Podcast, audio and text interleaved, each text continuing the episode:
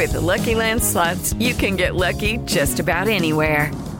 This is your captain speaking. Uh, we've got clear runway and the weather's fine, but we're just going to circle up here a while and uh, get lucky. No, no, nothing like that. It's just these cash prizes add up quick. So I suggest you sit back, keep your tray table upright, and start getting lucky. Play for free at LuckyLandSlots.com. Are you feeling lucky? No purchase necessary. Void where prohibited by law. 18 plus terms and conditions apply. See website for details. Siete en punto, panorama informativo 88.9, información que sirve. Yo soy Alejandro Villalbazo, Twitter, TikTok, arroba mm, Villalbazo13.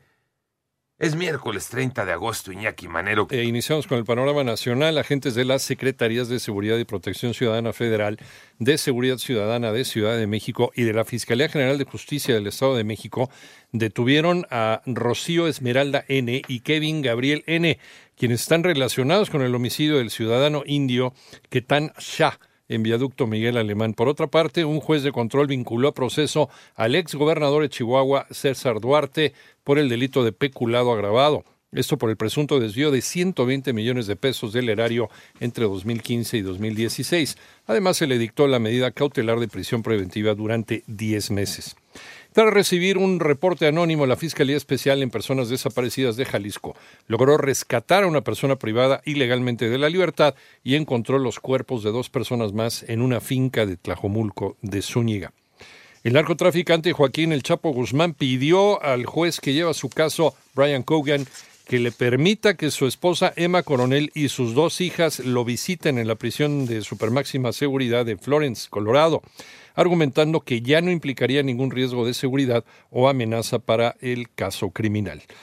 Coparmex exige a las autoridades educativas no presionar a los maestros y padres de familia para que utilicen los libros de texto. María Inés Camacho. Patricia Ganem Alarcón, presidenta de la Comisión de Educación de la Coparmex en la Ciudad de México, pidió que ante la polémica que ha generado el contenido de los libros de texto gratuito para el presente ciclo escolar, no presionen a los padres de familia, a los maestros en utilizarlos o utilizarlos todos. No podemos seguir con viejas prácticas de vigilancia, entrega de evidencias. Asimismo agregó. De seguir presionando a los maestros, las maestras y los tutores, sí sería la manipulación evidente de un gobierno que no gobierna para todos, que nos quiere tratar iguales. Para 88.9 Noticias, María Inés Camacho Romero. Cada vez son más los mexicanos sin seguridad social que serían beneficiados por el programa IMSS Bienestar, Moni Barrera. El director general del IMSS, Robledo, informó que el plan de salud IMSS Bienestar atenderá a 53.2 millones de personas sin seguridad social a través de 692 hospitales y 13.886 centros de salud y será el modelo de atención más grande del planeta. A través de un comunicado, el IMSS informó que a la fecha son 18 entidades las que han transferido 9.480 centros de salud y 463 hospitales. En cuanto a los avances en Ciudad de México, indicó que ya inició operaciones el Hospital General de Coajimalpa y se concluye, la unidad de especialidades La Pastora en septiembre se basificará en una primera etapa a 5.107 trabajadores eventuales en 88.9 Noticias. Mónica Barrera. En el panorama internacional, eh, Idalia como huracán tocó tierra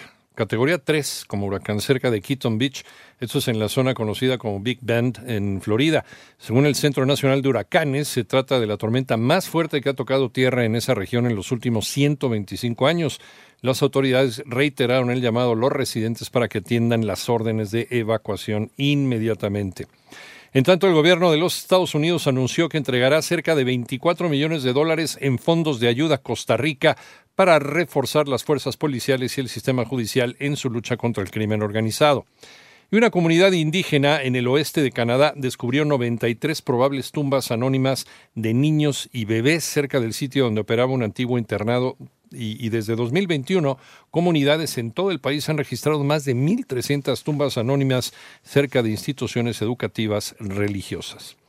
Elon Musk levantó la prohibición de anuncios políticos en o sea, ex Twitter, una norma que había establecido para evitar la desinformación previo a que el magnate comprara esta red social, antes llamada, como decíamos, Twitter.